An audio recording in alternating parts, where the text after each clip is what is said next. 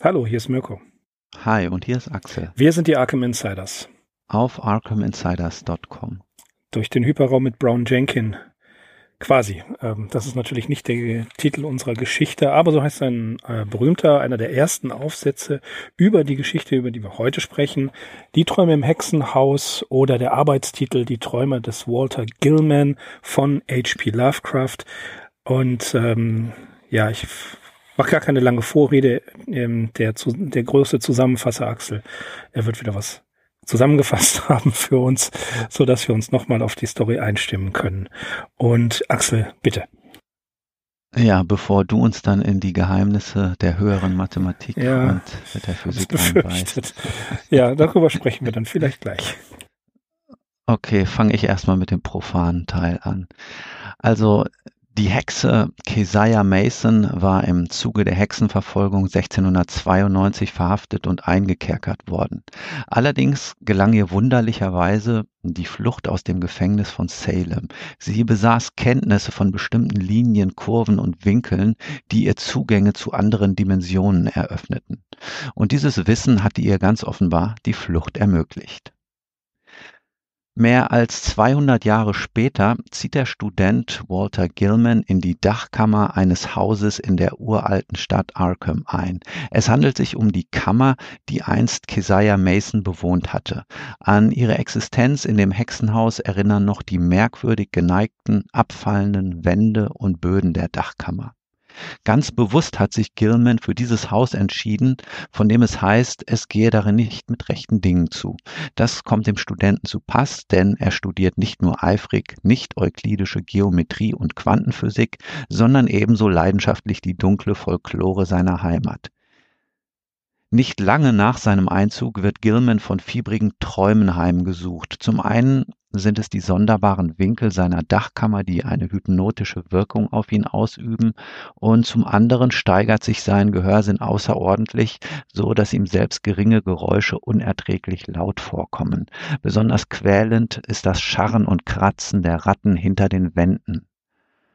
Um eine Ratte handelt es sich auch bei dem als Brown Jenkin bekannten Wesen, das als Begleiter von Keziah Mason die Gegend im 17. Jahrhundert unsicher gemacht hatte. Zeugen berichteten von dem Körper einer Ratte mit menschlichen Gliedmaßen und einem bösartigen, menschenähnlichen Antlitz und von eben diesem Untier wird Gilman im Schlaf geplagt. In anderen Träumen findet er sich in unendlichen Abgründen wieder, regiert von chaotischen Tönen und seltsamen Farben. Diese bizarren Räume sind belebt von organischen und anorganischen Objekten, die nicht den uns bekannten Gesetzmäßigkeiten gehorchen. Wochen vergehen, in denen die Träume intensiver werden. Zu den Visionen des Brown Jenkin gesellt sich nun immer öfter der Schatten eines alten Weibes. Ein Weib, dem Gilman bereits zuvor in den düsteren Gassen von Arkham begegnet war. Ist er wach, meint er sich erinnern zu können, wie die Alte und Brown Jenkin ihn dazu drängen, sich ihnen anzuschließen, um mit einem mächtigeren Wesen zusammenzukommen. Im Studium brilliert Gilman derweil mit seinen Ausführungen über die Probleme der vierten Dimension. Er stellt die Hypothese auf, dass es mit Hilfe der Mathematik möglich sei, sich von der Erde auf beliebig andere Himmelskörper zu versetzen und von der dreidimensionalen in die vierdimensionale Sphäre zu wechseln. Allerdings lässt sein Fieber nicht nach und in jüngster Zeit scheint Gilman Schlaf zu wandeln. Die Mieter unter ihm vernehmen Schritte in seiner Kammer. Ein im selben Haus wohnender Kommilitone sucht ihn eines Nachts auf, ohne jedoch von Gilman eine Spur vorzufinden. Der versichert natürlich, daheim gewesen zu sein und kann sich sein Verschwinden selbst nicht erklären. Als der 1. Mai, die Walpurgisnacht näher rückt, erhält Gilman von seinem Nachbarn, einem polnischen Weber namens Masurewitsch, ein Kruzifix. Der Weber ist sich sicher, dass Keziah Mason und Brown Jenkin angesichts des Hexensabbats irgendeine Untat planen, vermutlich die Entführung eines Kindes zu Opferzwecken. Ein Besuch beim Arzt ergibt, dass Gilmans Körpertemperatur nicht außergewöhnlich hoch ist. Sein Fieber scheint nervliche Ursachen zu haben. Seine Träume nehmen indes an Schrecklichkeit zu. Immer klarer schält sich jetzt das Bild jener uralten Frau heraus, die sich aus den Winkeln der Dachkammer Gilmans Bett bedrohlich nähert. Sie drängt ihn dazu, mit dem schwarzen Mann zusammenzukommen, um gemeinsam eine Entität namens Azathoth, Azathoth im Zentrum des Chaos aufzusuchen. Dieser Azathoth verfügt über ein Buch, in welches der Student seinen Namen mit seinem eigenen Blut schreiben soll. Auch die tieferen Träume von den erwähnten Abgründen werden zunehmend phantastischer. Zwei Objekte, eine sphärische Blasenansammlung und ein viel kleineres Polyeder, gehen mit ihm auf Tuchfühlung und schweben vor ihm her. Gilman steht am Rande eines fürchterlichen Abgrundes, aus dem brodelnder Dampf emporsteigt. Die Hexe und Brown Jenkin erscheinen und weisen in eine bestimmte Richtung. Durch einen Raum tanzender geometrischer Figuren fällt er in eine bodenlose Tiefe. Als er erwacht, befindet er sich wieder in seiner Dachkammer. Der Weber Masurewitsch kommt eines Nachts von einer Feier nach Hause. Von außen sieht er einen violetten Schein aus Gilmans Dachkammer aufleuchten. Er warnt den Studenten. Dies sei das bekannte Hexenlicht der Keziah Mason. Gilman erstarrt, denn tatsächlich erblickt er in seinen Träumen die Alte und ihr Haustier von diesem violetten Schein umspielt. Eine weitere bedenkliche Komponente tritt hinzu. Gilman fühlt den starken Einfluss eines bestimmten Punktes im Sternbild des Himmels. Der folgende Traum sieht ihn inmitten einer fantastischen Architektur, eingebettet in eine nicht weniger fantastische Berglandschaft. Er klammert sich an eine Balustrade, die mit plastischen Figuren geschmückt ist. Es handelt sich um eigenartige Gebilde aus einem tonnenförmigen Leib mit Extremitäten, die an Seesterne erinnern. Ihm wird schwindelig und während er taumelt, bricht er eine dieser Figuren ab. Anschließend bemerkt er fünf Gestalten, die sich ihm nähern. Zwei davon sind die Hexe und Brown Jenkin. Die drei anderen aber lebensechte, vergrößerte Versionen der Figuren an der Balustrade. Schweißgebadet erwacht er und fühlt erneut den Einfluss des Himmelspunkts, der ihn, anstatt wie beim ersten Mal nach Südosten zu ziehen, diesmal den Weg nach Norden einschlägen lässt.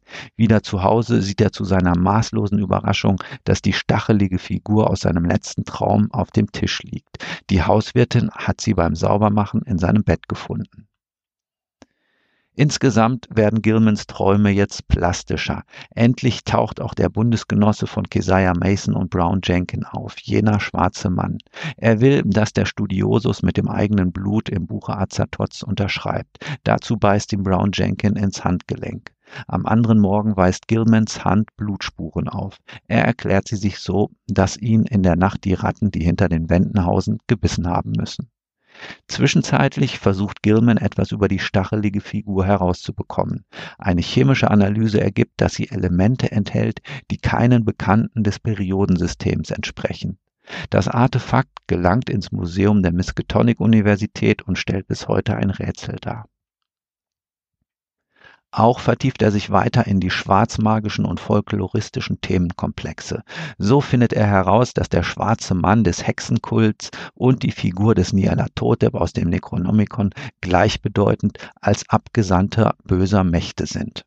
In dem nun folgenden Traum wirkt ihn der schwarze Mann, als Gilman sich ihm widersetzen will. Und siehe da, am nächsten Morgen wacht er mit Halsschmerzen und Würgemalen auf. Die Walpurgisnacht steht kurz bevor und die allgemeine Hysterie in Arkham nimmt zu. Da schockiert ein Fall von Kindesentführung die Öffentlichkeit und ja, besonders alarmierend im Umfeld der Tat will die abergläubische Bevölkerung jenes Wesen namens Brown Jenkin gesehen haben. Doch was soll Gilman von jener Zeugenaussage halten, die von einem dubiosen Trio in der Nacht der Entführung berichtet? Die Rede ist von einem alten Weib, einem hünenhaften Schwarzen sowie einem jungen Mann im Schlafanzug. Schließlich bricht die kritische Nacht vom 30. April auf den 1. Mai an. Gilman hat sich Verstärkung in Gestalt seines Kommilitonen Elwood geholt. Träge sitzen die beiden in der Dachkammer und lauschen den Gebeten Masurewitschs in der darunterliegenden Wohnung. Doch während Elwood irgendwann tief und fest schläft, steigern sich Gilmans Sinneswahrnehmungen wieder zum Extrem. Er durchlebt eine Walpurgisnacht-Vision, in der sich seine bisherigen Träume vereinen und einem Höhepunkt entgegensteuern. Die Dachkammer ist in violettes Licht getaucht. Auf dem Tisch liegt die Gestalt eines kleinen Kindes. Schon ist Keziah Mason mit einem großen Opfermesser und einer gravierten Opferschale zur Stelle. Die Hexe und der unvermeidliche Brown Jenkin rezitieren aus dem Necronomicon. Gilman soll das Kindsblut in der Schale auffangen, das nun gleich fließen wird. Doch er wirft das Behältnis zu Boden und entreißt der Hexe die Mordwaffe. Die geht ihm dafür an die Gurgel. Kaum kann er sich ihren Kräften widersetzen. Da zuckt er plötzlich das Kruzifix, das ihm der Pole gab. Der Anblick des heiligen Symbols bringt die Alte aus dem Konzept und Gilman nutzt die Chance, um ihr die dazugehörige Kette um den Hals zu legen und zuzuziehen. Sie stürzt in den Abgrund, an dessen Rand sich die ganze Szenerie abspielt. Ihren Job hat dafür der teuflische Brown Jenkin erledigt. Das Opfer wurde von ihm dargebracht und die Schale ist randvoll mit dem Blut des Kindes gefüllt. Ob Keziah Mason noch lebt oder beim Sturz in den Abgrund starb, das weiß Gilman nicht. Sein höchst wirrer Walpurgis Albtraum aus schwarzer Magie, Bruchstücken des Necronomicon und Mathematik reißt ihn zurück in seine Dachkammer. Dort wird er am Morgen leblos vorgefunden. Er ist in einem malträtierten Zustand und von Würgemalen und Rattenbissen gezeichnet. Zudem ist er über Nacht stocktaub geworden.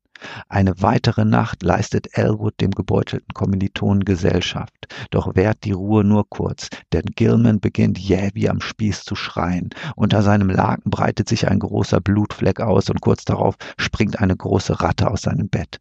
Der herbeigerufene Arzt kann nur noch den Tod des Studenten feststellen. Man findet heraus, dass das Nagetier einen Gang durch Gilmans Körper gefressen und sein Herz verspeist hat. Diese Ereignisse beenden schlagartig alle Mietverhältnisse im Hexenhaus. Es wird nun vollends gemieden und ist weiterhin Gegenstand der unheimlichsten Spekulationen. Ein fauliger Geruch geht von dem Gemäuer aus, das in den Nächten nach Allerheiligen und dem 1. Mai besonders krass ist. Als 1931 ein Sturm das Dach abdeckt, findet man darunter nicht nur zahlreiche Knochen von Kindern, sondern auch die skelettierten Überreste einer alten Frau.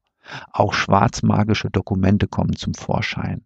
An weiteren Gegenständen seien noch genannt eine gravierte Schale, ein modernes Nickelkruzifix oder ein großes, seltsam ornamentiertes Messer.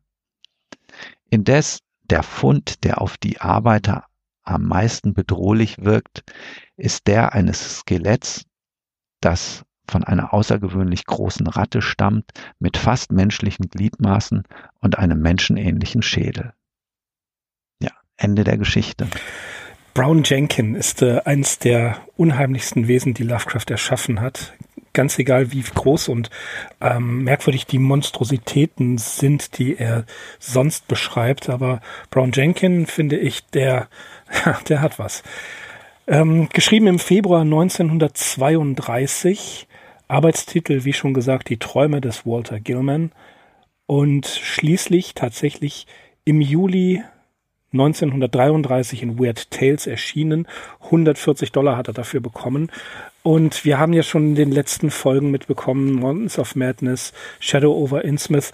Es war irgendwie nicht seine Zeit. Er hatte große Schwierigkeiten, etwas zu verkaufen, außer den Ghostwriting-Aufträgen. Aber bei ihm selber wollte es nicht mehr so funktionieren. Und interessant ist auch, dass sich das in der Sekundärliteratur niederschlägt. Zunächst einmal die Primärquellen. Lovecraft selber spricht nicht sehr viel über die Geschichte, also nicht an exponierten Stellen. Mit Clark Ashton Smith ähm, hatte er da einen gewissen Briefwechsel, aber auch natürlich mit Robert E. Howard. Aber es, es kommt nie wirklich so richtig zum Tragen. Und Scott Connors, der 2012 einen hervorragenden Essay geschrieben hat, uh, Envisaging the Cosmos, a Note on the Dreams in the Witch House. Das, was man von dem, was man finden konnte und wo was zugänglich ist, einer der besten Kurzessays. Der schreibt, dass die, diese Geschichte, und so geht es mir auch, die Fans finden sie großartig, die Gelehrten finden sie schrecklich. Glücklicherweise, Axel, sind die Arkham Insiders irgendwo dazwischen. Also dürfen wir sie auch gut finden. Ähm, tatsächlich, äh, die, die meisten Lovecraft-Gelehrten, wie zum Beispiel S.T. Joshi, finden wahnsinnig viele Kritikpunkte, negative Kritikpunkte. Ähm, Lovecraft selber mochte die Geschichte auch nicht. Leiber hatte mal ähm, gesagt, dass es hier sein ähm, Lovecrafts eigentlich am besten ausgearbeitetes Szenario über ähm, Reisen im Hyperraum sind. Äh, Donald R. Burleson sagte, dass das schon für diese an für diese Zeit des äh, ja nicht so optimalen Schaffens Lovecrafts das die schlechteste Geschichte ist. Und Peter Cannon sagt sie ebenfalls, das ist die miserabelste Geschichte unter seinem Namen. Und äh, ganz besonders äh, hart urteilt Stephen J. Mariconda in einem ähm, frühen Essay in An Epicure of Ter Terror, dass diese äh, eigentlich ein Totalausfall ist. Diese Geschichte hat ihm ganz und gar nicht gef gefallen. Also viele, viele schlechte Urteile. De Camp ist etwas zurückhaltender ähm, August Derleth hat sie vernichtet, hat sie ganz schrecklich gefunden, aber dann auch trotzdem noch geholfen, sie in irgendeiner Art und Weise zu veröffentlichen. Später bei Weird Tales. Marco Frenschkowski nennt sie schlicht, äh, schlicht und enttäuschend. Und ja, da gibt es natürlich Kritikpunkte, das wollen wir ja gar nicht sagen. Beispielsweise ähm, Warum plötzlich tauchen die großen Alten auf? Zu welchem Zweck wird das Baby entführt und geopfert? Warum ist äh, das Kreuz so, äh, äh, Lovecraft ist ein Atheist. Wir hatten ja auch schon mal einen solchen negativen ähm, Beigeschmack bei The Dunwich Horror, wo es irgendwie dann plötzlich doch einen Kampf zwischen Gut und Böse, vermeintlich Gut und Böse gab. Warum hat Keziah Angst vor dem Kruzifix? Und, und, und. Ich denke, den einen oder anderen Punkt können wir auch mit Hilfe von Scott Connors ein bisschen äh, anders sehen ähm, tatsächlich ja der hohe Stellenwert bei Lovecraft selber in der Korrespondenz ist nicht besonders hoch. Der hat da nicht viel drüber geschrieben. Tja, aber wo fangen wir an? Äh, Derek Hussey, der Herausgeber von Hippocampus Press, hat mal in einem Interview, in einem Radiointerview gesagt, dass die Beschreibung des Hyperraums, so wie das ähm, Lovecraft hier gemacht hat, also diese, dieses blasenförmige, Derek Hussey nannte es äh, like bubbles of popcorn, dass das tatsächlich die damalige ähm, Vorstellung des Hyperraums gewesen, in der Physik gewesen sein soll. Und interessant ist auch, dass hier die sogenannte nicht-euklidische Geometrie erwähnt wird. Ich möchte jetzt hier nicht so tun, als hätte ich Ahnung davon. Aber das, was ich so im populärwissenschaftlichen gelesen habe, ähm, weist auch darauf hin, dass unter anderem Einstein dort in der nicht-euklidischen Geometrie viele, viele Werkzeuge für mathematische Werkzeuge für die allgemeine Relativitätstheorie gefunden hat und dass äh, es eine Differentialgeometrie durch einen Schüler von Karl Friedrich Gauss, nämlich Bernhard Riemann, äh, gegeben hat. Also dass da schon Lovecraft hier sich einer wirklich höheren Wissenschaft bedient. Und das, Axel, finde ich interessant. Das zeigt mal wieder, dass er eben, wie wir es schon ganz, ganz, ganz oft gesagt haben, nicht der verschrobene Einsiedler ist, der wirklich nur in seinem 17. Jahrhundert lebt, sondern der ähm, hier mal wieder absolut moderne gesagt hat. Ja, definitiv. Also würden wir hier die ganzen schwarzmagischen Anteile und äh, das Hexereimotiv abziehen, dann hätten wir es wahrscheinlich mit einer reinrassigen Science-Fiction-Geschichte zu tun. Aber das ist eben gerade das Interessante an dieser Story, dass Lovecraft hier verschiedene Elemente versucht miteinander zu kombinieren. Was, das hast du ja ganz schön dargestellt anhand der verschiedenen Kritikerstimmen, nicht jedem gefallen hat, ganz offensichtlich. Ja, um äh, an das anzuknüpfen, was du eben noch gesagt hast mit diesem Hyperraum oder auch der vierdimensionale Raum, den ja hier Lovecraft zu beschreiben versucht. Ebenso wie du kann ich natürlich in keiner Weise behaupten, äh, Ahnung von diesen Dingen zu haben. Für mich reichte das, als ich begriffen habe, äh, auch in populärwissenschaftlichen Schriften, dass es eben den vierdimensionalen Raum nicht gibt. Ne? Also unsere Erfahrung kennt keinen vierdimensionalen Raum. Die euklidische Geometrie basiert äh, auf einem dreidimensionalen Raum und operiert ähm, ja, mit Grundbegriffen wie Punkt, Gerade, Winkel oder Ebene. Und der vierdimensionale Raum, das ist ein gedachter Raum, um gewisse mathematische Probleme durchspielen zu können. Und er fand oder findet auch in der Physik Anwendung, du hast es eben schon gesagt, um zum Beispiel Vorgänge der speziell, äh, speziellen Relativitätstheorie beschreiben zu können.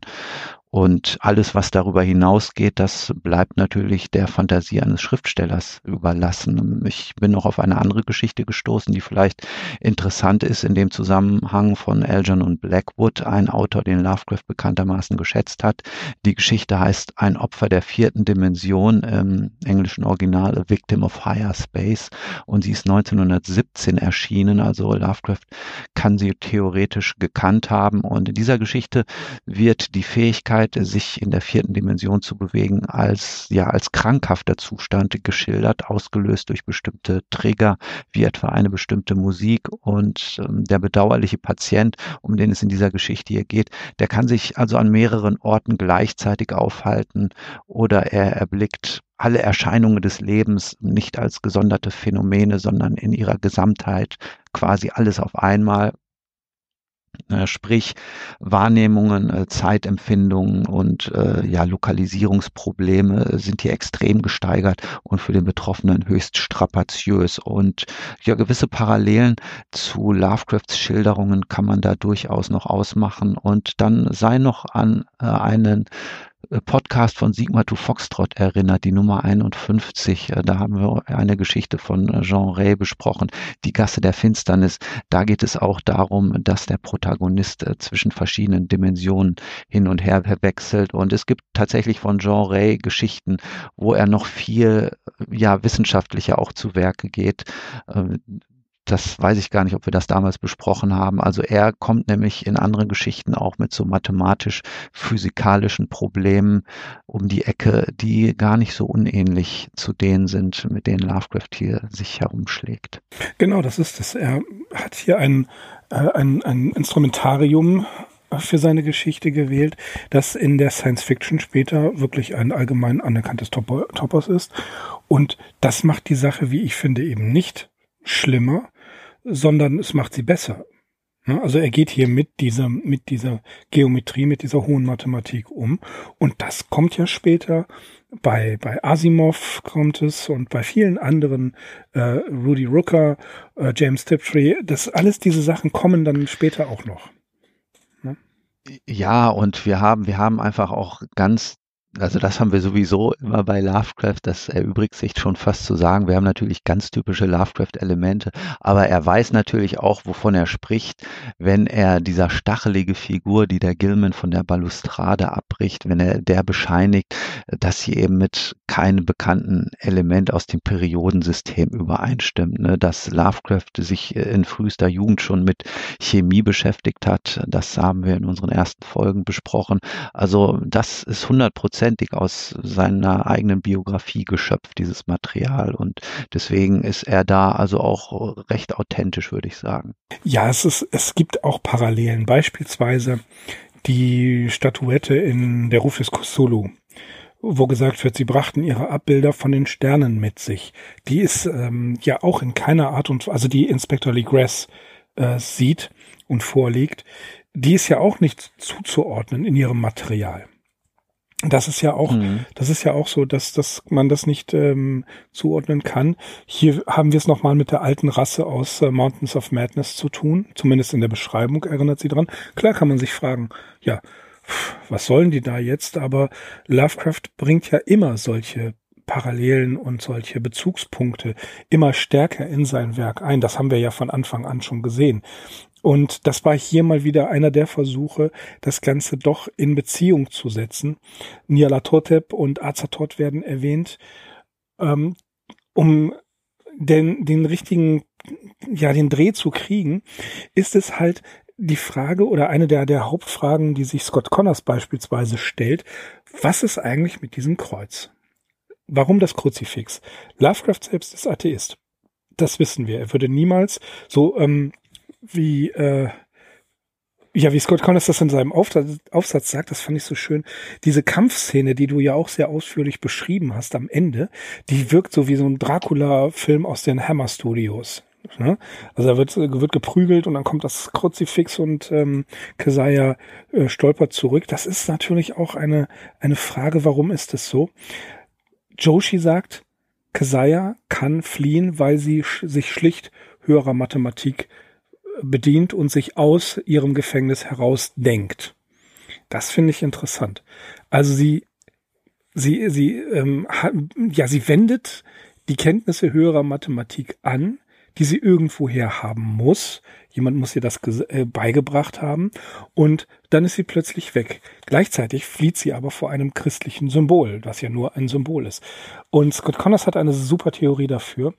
Diese ähm, Opferriten, den Namen mit Blut in das Buch äh, äh Azathoth zu schreiben, der schwarze Mann, ähm, was ja alles größtenteils in Gilmans sehr realistischen Träumen passiert, dass diese Riten, das waren halt die Bezugspunkte von Kesayas Welt. Damals Salem Hexenprozesse, das war das, was sie kannte. Das war das, womit sie das, äh, womit das erklärt werden konnte. Ne? Erinnert ja auch ein bisschen so an Clarks drittes Gesetz. Alles, was naturwissenschaftlich nicht erklärt werden kann oder noch nicht erklärt werden kann, wirkt wie Magie. Und das haben wir bei Lovecraft ja auch schon ganz oft gehabt. Gerade jetzt in den letzten Podcasts sind wir auch immer wieder darauf zu sprechen gekommen, dass für das Bezugssystem eines Protagonisten oder einer dort handelnden Person Dinge, die er sich nicht erklären kann, wie im Necronomicon zum Beispiel beschrieben, zwar naturwissenschaftlichen Hintergrund haben, der aber in, in dem Bezugssystem einer Person nicht stattfinden kann, weil sie es einfach nicht erfassen kann. So könnte es bei Kesaya auch gewesen sein. Also dass, dass Azathoth oder Nyarlathotep, vor allen Dingen Nyarlathotep, ihr das einfach so darstellt, dass sie diese Unterhandlungen machen muss, um an Walter Gilman ranzukommen, damit sie eine Handlungsmotivation hat. Den Gedanken finde ich interessant und der bricht dann auch wieder dieses, dieses Klischee-Denken auf, was viele Interpreten haben, zu sagen, okay, warum muss da jetzt eine Hexe die auch noch aussieht wie eine Hexe, die beschrieben wird ähm, wie eine Hexe, die einen Familiar hat, nämlich Brown Jenkin ähm, die da mit dem schwarzen Mann auftaucht, der ja wie der Teufel ist. Warum ähm, muss das so sein? Und ich glaube, was Lovecraft hier nicht ganz gelungen ist, ist genau das darzustellen.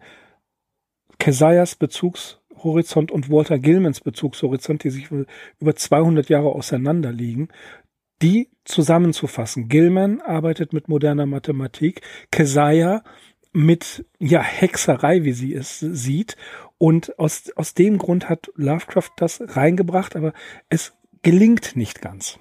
Ja, wenn man natürlich so strenge Maßstäbe anlegen will, ich sehe das schon so, dass Lovecraft ganz bewusst auf diesen Gegensatz hingearbeitet hat. Eben, dass er hier wirklich auch stärker als in früheren Geschichten die er zu dem Zeitpunkt auch schon ähm, verfasst hatte und auch im Gegensatz zu seinem Konzept äh, des Cthulhu-Mythos, äh, Necronomicon und die Außerirdischen und so weiter, dass er hier nochmal ganz klar gesagt hat, also ich nehme nochmal äh, ganz bewusst etwas Traditionelleres, um einen stärkeren Gegensatz zu diesem wissenschaftlichen Part dieser Geschichte zu haben, um das irgendwie noch greller darstellen zu können. Gut, dabei ist ihm dieser Lapsus mit dem Kreuz passiert, an dem sich viele stoßen und der ihm dann vorgehalten wird. Und warum, wenn er doch ein Atheist ist, warum setzt er dann äh, ein Kreuz ein? Das Argument zieht meiner Meinung nach allerdings nicht, weil, also insgesamt fängt er ja immer mal wieder mit schwarzer Magie an, sei das jetzt in Red Hook oder Dunwich Horror oder in anderen Geschichten. Also er redet ja die ganze Zeit von Dingen, an die er selbst nicht geglaubt hat als Materialist. Und da macht es nun ein Kreuz mehr oder weniger auch nicht schlimmer in meinen Augen. Ich würde das auch, ich sehe das anders und zwar, äh, oder ähnlich. Das Kreuz selber als Symbol ängstigt Kesaia nur in dem Moment, dass sie aufgrund ihres Bezugssystems sieht, okay, das christliche Symbol, was in den, im Hexenkult und in der Teufelsanbetung natürlich ein, ein äh, Antisymbol ist für die, äh, ja, für die Hexen, für die Satansanbeter, äh, das schüchtert sie ein, weil sie das von aus ihrer Zeit als ein gefährliches Symbol kennt. Aber er, er bringt sie ja nicht um, indem er ihr das Kreuz auf die Stirn legt und dann wie, wie ein Vampir zu Staub zerfällt. Nein, er erwürgt sie damit. Das ist was ganz mhm, Handfestes. Das hat mit der Symbolik dann gar nichts mehr zu tun.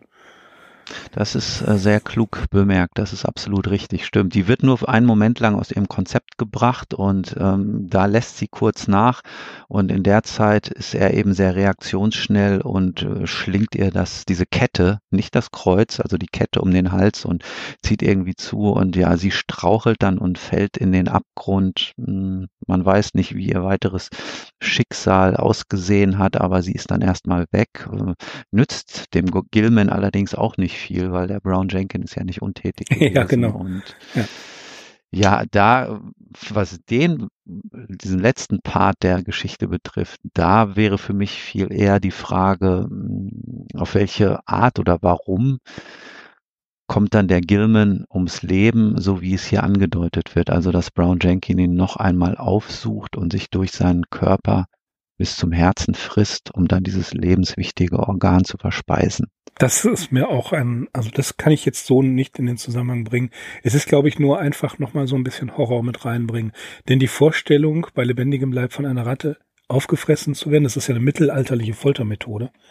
Na? Genau, fiel mir vorhin auch ein. Richtig, ja. ähm, dass das, ähm, um das Ganze noch ein bisschen Gore-Effekt zu geben, äh, letzten Endes wäre es ja eigentlich schon ein Ende gewesen, wenn Kesaja in den Abgrund gestürzt wäre. Das wäre ja auch ein offenes Ende geblieben.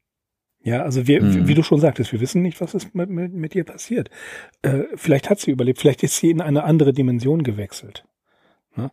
Ähm, mhm. Ähm, aber Brown Jenkins kehrt zurück und ja, rächt sich vielleicht. Das ist schwer zu sagen. Aber es gibt so viele Bezugspunkte zu anderen Geschichten. Vielleicht wollen wir da gleich nochmal kurz was sagen. Ja, ich wollte aber nochmal auf diese interessante Erklärung, die du in Bezug auf das Kreuz geliefert hast, äh, zurückzukommen, ähm, dass das Kreuz möglicherweise nicht in ihrem Bezugssystem bisher auftauchte und dass sie das äh, so irritiert hat, man muss ja insgesamt zu dieser Geschichte sagen, was auf den ersten Blick recht ungewöhnlich erscheint, also die Verquickung von Mathematik und Volks- oder Aberglauben, das ist vielleicht gar nicht mal so weit hergeholt. Ähm, also schon Leslie Klinger weist in seiner kommentierten Lovecraft-Ausgabe darauf hin, dass es zeitgenössische Versuche gab, Architektur nach theosophischen Konzepten zu entwerfen. Und wir kennen natürlich auch die anthroposophische Architektur, die neben den organischen auch geometrische Formen verwendet hat. Und das bringt uns wiederum zum traditionell geosteten Kirchenbau und äh, das zu den Himmelsrichtungen der Windrose, die ja bekanntlich in vier Winkel geteilt ist. Und ja, überhaupt die Baukunst des Mittelalters beruft sich nachweislich auf geometrische geometrische Konstruktionsprinzipien und so Urformen wie Kreis, Dreieck oder Quadrat, die spielen auch schon in vorchristlichen Glaubenssystemen durchaus eine Rolle.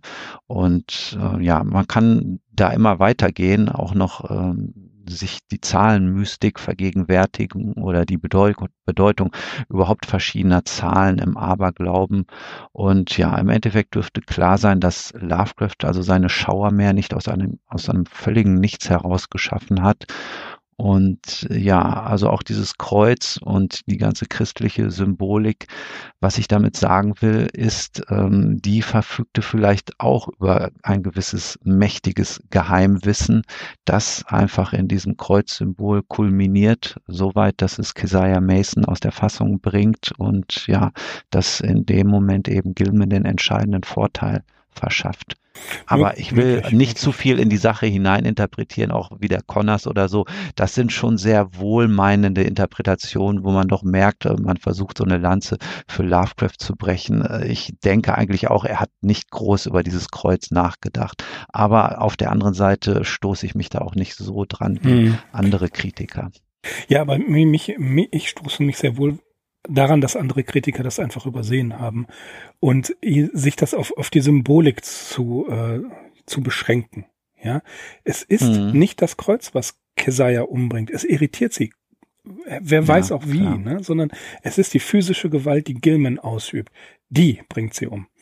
Ne? Nicht das Kreuz. Und vor allem muss man, ja, vor allem muss man sagen, das Kreuz wird ja von dem Masurewitsch ähm, an den Gilman weitergereicht und dieser Masurewitsch oder die polnische Gemeinde, die sind ja eigentlich machtlos. Das sind ja überzeugte Anhänger des christlichen Glaubens, die sind in einer Tour am Beten, aber das versäumt Lovecraft ja nicht darzustellen. Die haben ja überhaupt keine Wirkung. Er sagt es sogar sehr despektierlich, das Weinerliche da, dieses Lamoyante. Genau, ja, ja, ja. Mhm. ja also insofern also man kann, kann unterm Strich, ja, man kann unterm Strich nicht feststellen, dass äh, diese christliche Lehre hier von irgendeiner entscheidenden Wirkung genau. ist und somit auch genau. nicht das Kreuz. Ja. Genau, und das, das wird einfach nicht gesehen. Das wird einfach nicht, das wird einfach übersehen. Die stoßen, das ist ein Kreuz und schon äh, sind sie alle, äh, zeihen ja. sie Lovecraft dessen, dass er hier ein Kreuz benutzt und übersehen völlig, dass das gar nichts damit zu tun hat. Mhm. Das hilft ihm überhaupt keinen Schritt weiter als Symbol. Ne? Mhm. Ähm, okay. ja, was, was ich äh, interessant finde, sind auch die ganzen, ähm, die ganzen Verbindungspunkte zu anderen Geschichten. Beispielsweise Beyond the Wall of Sleep um, oder From Beyond, wo es ja auch um eine wissenschaftliche Maschine geht. Ne? Ähm, und äh, in die Dimension wechselt und dann gewarnt wird, da könnte äh, sich etwas bewegen und dass man, ähm, wenn man die diese in diese Dimension wechselt, vorsichtig sein soll, dass man sich nicht bewegt oder irgendwie irgendwas sagt, weil sonst die Kreaturen und Entitäten in der anderen Dimension auf einen aufmerksam würden. Und das passiert ja auch. Und das wird ja hier in äh, Träume im Hexenhaus genauso beschrieben. Ne? Da, da sagt er ja auch, ähm, dass er zeitweise das Gefühl hatte, wenn er in diesen Träumen war, dass er die Wesenheiten, weil er sich bewegt hat, in, ihn in irgendeiner Art und Weise wahrnehmen. Oder äh, mhm. Hypno, Hypnos ist ja auch sowas. Oder in The White Ship gibt es die, ähm, die Stadt Sonanil, in der es keinen Raum und keine Zeit gibt. Ne? Auch hier die, die Möglichkeit, durch wie auch immer geartete, meistens irgendwie im Necronomicon auftauchende Riten oder, oder Handlungen, den, den Raum zu krümmen oder in die Dimensionen zu wechseln, das kommt ja schon auch sehr früh in Lovecrafts Werk vor. Na, das ist mhm. ja ein mhm. allgemeiner Topos. Und was ich auch sehr interessant fand, und ich kann wirklich nur empfehlen, äh, Scott Connors Aufsatz im Lovecraft Annual 2012 zu lesen, fünf, sechs Seiten sind das, aber die haben es in sich. Da sagt er, da zitiert er David E. Schulz und das ist mir beim Lesen des Aufsatzes von Schulz gar nicht, gar nicht wahrhaftig geworden, aber ähm, er schreibt, dass Lovecrafts Geschichten über Menschen sind und nicht über exotische äh, Monster von fernen Plätzen oder Orten, seine, seine Geschichten erkunden, wie das Individuum auf diese äh, Kenntnis von äh, anderen Planeten, anderen Welten, Dimensionen und Monstern reagiert. Und das finde ich, das ist doch mal ein interessanter Punkt. Mm, ja, trifft auf jeden Fall auch auf die vorliegende Geschichte zu.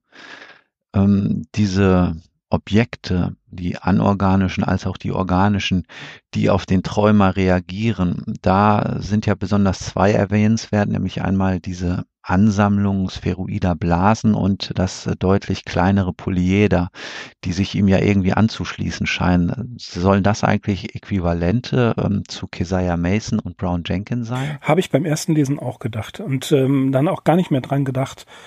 Und das ist mir vorhin erst nochmal eingefallen, dass äh, ich weiß nicht, wann ich das gemacht habe. Da habe ich im, in meinem mehr schlechten als rechten Englisch einen Podcast über Dreams in the Witch House zusammen mit ähm, Jesse Willis von SFF Audio gemacht und da wurde das nämlich auch erwähnt. Das, genau das, was du sagst. Und ähm, das, das klingt fast so. Ne? Also mhm. es, es hat wie so eine Entsprechung dazu. Und mhm. das, das fand, ja, ich, möglicherweise.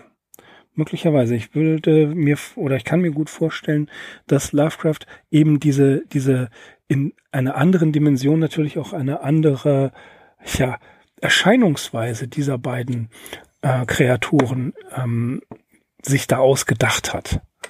Das mhm. sähe ihm ähnlich. Ne? Das wäre dann aber auch wieder so ein Versuch, das darzustellen, der nicht richtig durchgeschlagen hat. Mich wundert wirklich, das muss ich auch noch dazu sagen. Auf der einen Seite ja, auf der anderen Seite nein. Ähm, mich wundert, dass ähm, Weird Tales diese Story so akzeptiert hat weil sie ja aufgrund dieses mathematischen Gerätes, was ja doch schon sehr explizit ist und sehr ins Detail geht, immer daran gedacht, das war, wusste Lovecraft auch, was für ein Publikum er da eigentlich vor sich hatte, dass sie das so gekauft haben. Ja, ja, aber zwei Punkte, die dafür sprechen, hast du auch schon genannt. Zum einen diese Action-Szene, der Kampf mit der Hexe und dann äh, dieses äh, wirklich grausige Ende. Das sind vielleicht Sachen, wo man gedacht hat, also die können wir einem Weird Tales Publikum äh, problemlos ja. zumuten.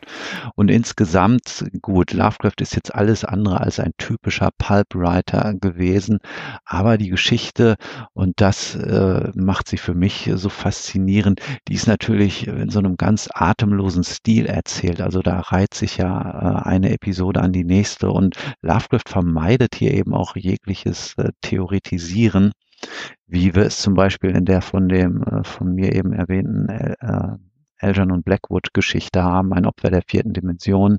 Also so war Lovecraft ja überhaupt nicht drauf, dass er seine Geschichten dazu benutzt hat, um ja irgendwelche theoretischen Probleme quasi zu literarisieren oder sie zu erörtern. Bei ihm passieren die Dinge einfach. Und naja gut, das äh, Verwenden von schwarzer Magie, Necronomicon, äh, Cthulhuider Elemente und so, das war natürlich zu dem Zeitpunkt auch schon gewissermaßen etabliert. Und ich könnte mir vorstellen, dass es da einfach schon einen gewissen Stamm von Fans gab, die ja sehnsüchtig auf jede neue Lovecraft-Geschichte gewartet haben. Hm, ja, auf jeden Fall, auf jeden Fall, das, das stimmt.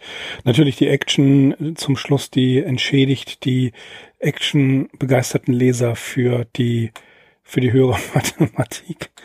Ne? Aber ich habe auch so mit das ein bisschen das Gefühl gehabt, dass die Geschichte in, als sie geschrieben wurde, so ein bisschen verzweifelt geschrieben wurde.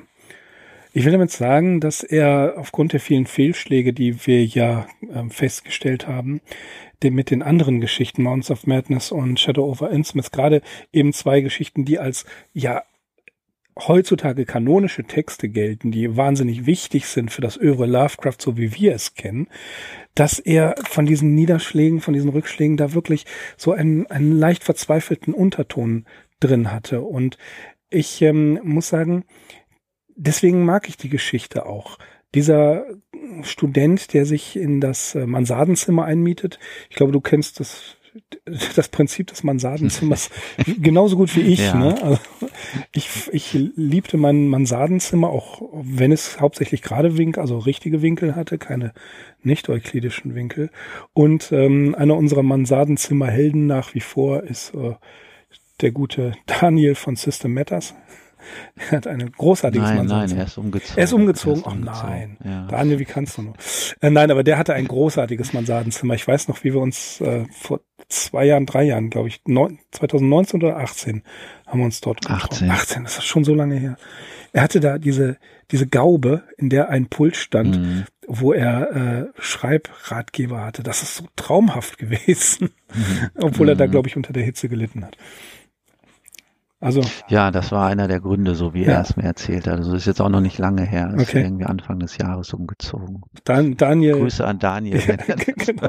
Daniel Neugebauer, einer der letzten Mansardenhelden unserer Zeit. ja, aber ich, äh, ich mochte mein Mansardenzimmer auch, wenn es glühend heiß drunten war. Ähm, aber das, das ist so diese, diese, ähm, ja, das mag ich, diese, diese Schilderung. Und ich weiß nicht, ob du ihn kennst, in Masters of Horror äh, in der Serie gibt es die Verfilmung von Stuart Gordon von Träume im Hexenhaus. Die habe ich vor Jahren mal gesehen und äh, kann man auf Prime für vier Euro, finde ich ein bisschen abgeschmackt, äh, vier Euro für 50 Minuten, äh, lieber die DVD holen, da ist nämlich dann, glaube ich, auch noch ein anderer Film bei. Aber der hat das, Stuart Gordon, ne, ist klar, der hat ja nun einiges in die Richtung gemacht. Ähm, der hat das, wie ich finde, richtig cool dargestellt. Einfach mal den Trailer auf YouTube anschauen. Das lohnt sich wirklich wie gesagt, für, fürs Ausleihen vier Euro zu nehmen, finde ich etwas heftig. Aber vielleicht kann man das ja irgendwo mal, vielleicht kommt es ja irgendwann mal für weniger. Das auf jeden Fall lohnt sich. Gelesen gibt das Ganze von David Nathan, damals noch bei LPL Records. Und tatsächlich habe ich schon wieder versäumt nachzugucken, ob es das im Gruselkabinett gibt. Aber ich denke, Ganz bestimmt, ne? Also das weiß ich jetzt gerade. Auf jeden Fall, ja. ja ich habe die CD ah, auch, ja, habe ich mir auch vorher nochmal angehört. Ja, ja. Wie gesagt, da, das wird natürlich, wie das eben so typisch ist für die Serie, äh, ja, dialoglastiger gestaltet und also ist auf jeden Fall eine kurzweilige, äh, schön gemachte Produktion. Ja, ja. Ja, was, was hast du eben noch gesagt? Ähm, man merkt Lovecraft so ein bisschen die Frustration vielleicht auch an. Ähm, das würde passen, finde ich, weil die letzten beiden Projekte, muss man ja schon, schon fast sagen, die wir hier in diesem Podcast hatten, Schatten über Innsmouth und Berge des Wahnsinns, das waren ja unglaublich ambitionierte Geschichten. Da nimmt er sich ja richtig Zeit für und da merkt man auch, also er hat dahinter noch irgendwie ja so eine Message, die er mitteilen möchte und äh, ja, er baut die so richtig schön auf und dementsprechend lang sind sie auch geworden. Und hier ist es ja so, Träume im Hexenhaus, die ist A, gar nicht so lang, die Geschichte und ja, so, das passt natürlich zum Inhalt, erscheint sie in ihrer Gesamtheit konfus, was gut ist und was schlecht ist. Mit gut meine ich, dass es immer wieder neue Details hier zu entdecken gibt, was ihm zwischenzeitlich vielleicht so eingefallen ist, wie diese erwähnte spheroide Blasenmasse und das kleine Polyeder in diesen tieferen Albträumen. Aber auch das, was du vorhin gesagt hast, warum tauchen hier auf einmal die alten Wesen auf? Sie spielen offenbar gar keine Rolle, außer dass sie den ähm, Kuratoren des äh, Museums äh, der Miskatonic Universität bis heute ein Rätsel aufgeben? Oder warum wird auf einmal hier Innsmouth erwähnt äh, in der Geschichte? Das kommt auch vor. Das weiß wahrscheinlich nie jemand, äh, wenn man äh, so an diese Geschichte denkt. Das ist nicht das Erste, was einem einfällt, aber es ist tatsächlich so. Dann haben wir diese unklare Rolle mal wieder des äh, ja notorischen Nyarlathotep, eine Figur, mit der wir uns auch schon wieder wiederholt beschäftigt haben. Äh, zum letzten Mal besonders prominent in die Traumsuche nach dem unbekannten Kadat.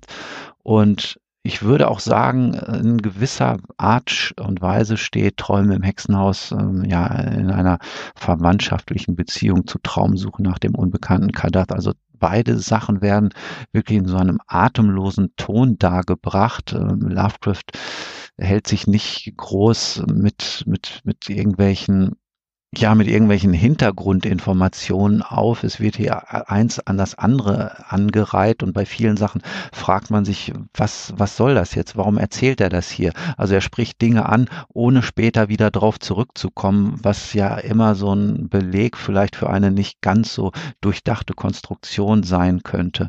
Genauso wie die Tatsache, dass Gilman hier auf einmal den Einflüssen des Himmels ausgesetzt ist. Ne?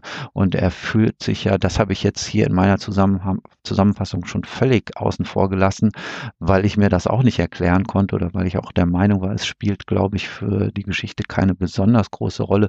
Warum wird er zu dieser Insel im Miskatonic-Fluss äh, ja, warum zieht die ihn an oder warum leiten diese kosmischen Einflüsse gerade äh, zu diesen Inseln, die ja von irgendwelchen äh, Satanisten oder äh, Anhängern der schwarzmagischen Künste auch für ihre Walpurgisnacht und alle heiligen Riten verwendet werden. Also es gibt unglaublich viel zu entdecken in dieser Geschichte, aber man darf nicht erwarten, auf jede Entdeckung eine äh, Antwort zu erhalten. Nein, das ist tatsächlich dann doch teilweise zu unausgearbeitet, aber sei es drum. Ähm, ich habe beim zweiten Lesen der Geschichte überlegt, ob ich sie noch mag und bin jetzt zu dem Ergebnis gekommen, ja natürlich. so, so, leicht wird man äh, mich dann nicht los. Nein, so leicht äh, kann man mich nicht vom anderen überzeugen, insbesondere was Träume im Hexenhaus angeht, einfach weil äh, weil ich sie äh, spannend und interessant finde, die Geschichte. Und auch die Idee, äh, hier interdimensionale Reisen zu machen.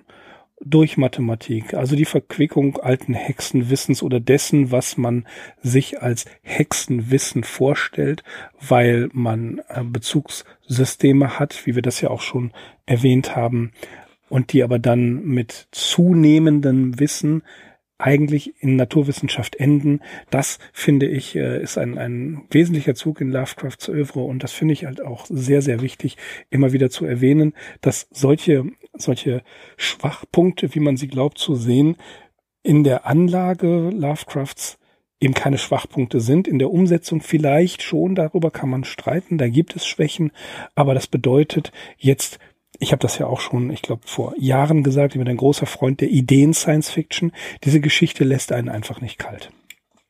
Ja, wie ich ja immer gerne sage, ich kann mich ja auch nur selbst zitieren, ne, die Mankos äh, von Lovecraft sind teilweise seine größten Stärken und so ist es auch wieder hier. Also wäre da irgendein gewiefter Science-Fiction-Schriftsteller rangegangen und hätte alles so ausgetüftelt bis ins Detail und versucht so stimmig zu machen, ja, diese Geschichte würde nicht diesen äh, nervösen, fiebrigen Sog entfalten, wie Lovecraft es halt hier geschafft hat.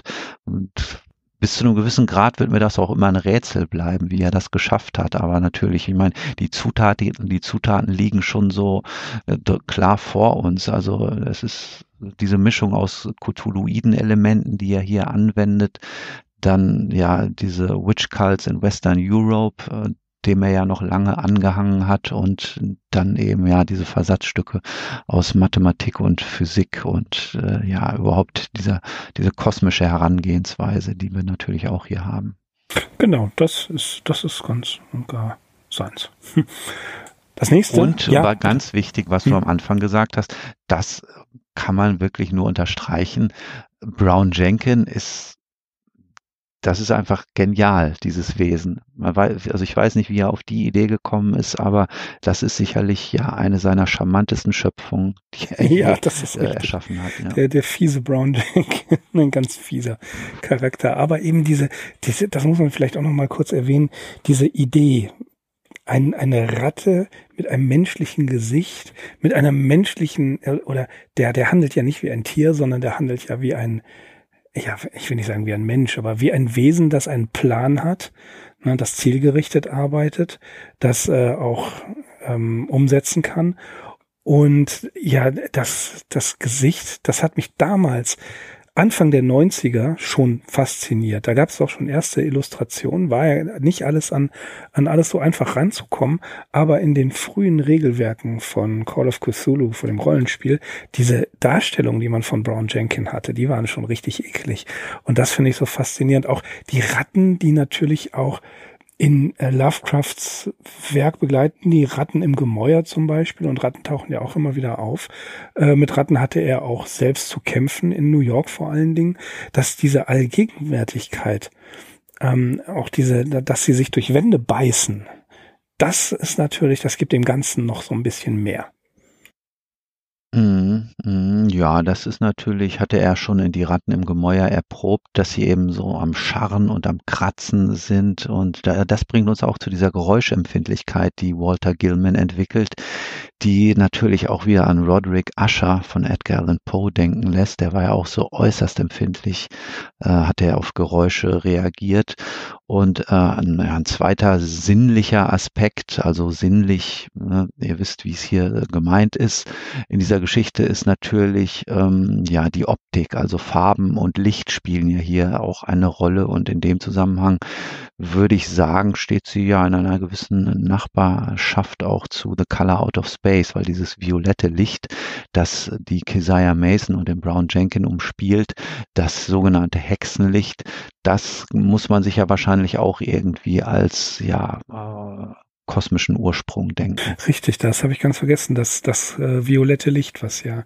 schon an mhm. Farbe aus dem All erinnert, das stimmt. Und was auch äh, ein, ein weiterer Eindruck, Sinneseindruck ist, ist, das, ist der Lärm.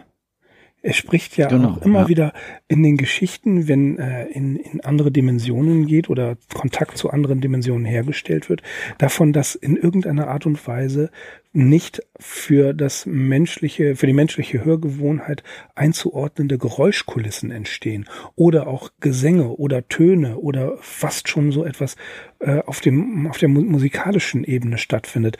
Auch das hier äh, schlägt zu Buche und Gilman ja, wird taub. Ja, mhm. Weil er diesen Geräuschen ausgesetzt ist. Das ist natürlich auch eine, eine Bedrohung und das mit, äh, was auch interessant ist, auch biografisch, du hast es vorhin ja auch schon angeschnitten, ist, dass man die, die Nachbarn hört. Gilman hört seine Nachbarn. Na? Also das, das war, ist Lovecraft ja selbst äh, widerfahren, vor allen Dingen auf der Clinton Street, dass er den, wie es in einem, ich glaube in einer Arte-Dokumentation hieß, äh, über Lovecrafts Zeit in New York, man kann den Nachbarn beim Schlafen zuhören. Und das erfährt Gilman ja auch. Und das ist auch so ein biografischer kleiner Hinweis auf Lovecrafts eigene Zeit damals in New York in der äh, Clinton Street, in diesem, ähm, in, in diesem billigen Apartmenthaus, in dem er da wohnen musste, weil es finanziell nicht anders ging. Mm, ach ja, wie gesagt, also biografische Aspekte finden wir hier noch und nöcher. Zum Beispiel die Tatsache, dass Walter Gilman aus Haverhill stammt. Da können wir auf unseren Podcast Nummer 36 verweisen, äh, wo wir das Jahr 1921 behandelt haben, Lovecraft im Merrimack Valley. Und aus Haverhill stammte ja auch sein äh, alter Kollege und Freund, der Drucker Charles W. Tryout Smith. Also ja, die Geschichte ist pickepacke voll mit biografischen äh, Einsprengseln und natürlich Bezügen zu Lovecrafts eigenem Werk und mit Anspielungen auf die Werke anderer. Hm, also hm. man weiß wirklich ist, nicht, ja, wo man anfangen ja. und wo man enden soll mit dieser Geschichte. Das sind, das sind immer diese, dieses Bezugssystem. Ich sage das Wort sehr oft, aber im Augenblick ist das so ein bisschen auch ähm, eins meiner Erklärungswerkzeuge. Es ist, das Lovecraftsche Bezugssystem ist natürlich einmal seine, seine eigene Lektüre, die Werkimmanenz, die Autobiografie und eben das philosophische Konzept. Und das alles zusammengebracht, das macht diese Geschichten so unglaublich reichhaltig, die man, dass man beim ersten Lesen das alles vielleicht gar nicht mitbekommt. Aber dafür haben wir die Biografie ja sehr lange aufgearbeitet, um genau diese Punkte immer wieder zu erwischen.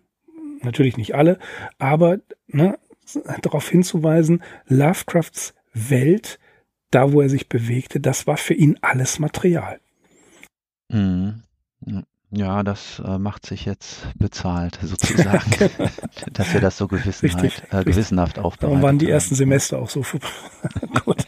äh, okay, äh, machen wir Schluss mit äh, Dreams in the Witch House und das die nächste Geschichte, die ist um einiges kürzer, ist äh, der boshafte Geistliche. Da werden wir uns das nächste Mal mit beschäftigen. Mhm, prima, ich freue mich schon drauf. das ist äh, vielleicht etwas entspannter. Wir werden sehen. Ja. Gut, also das war's zunächst einmal. Wir bedanken uns wie immer fürs Zuhören und verbleiben mit den besten Grüßen und sagen auf Wiederhören. Ich bin Mirko. Ich bin Axel. Wir sind die Arkham Insiders. Auf arkhaminsiders.com. Bis zum nächsten Mal. Macht's gut.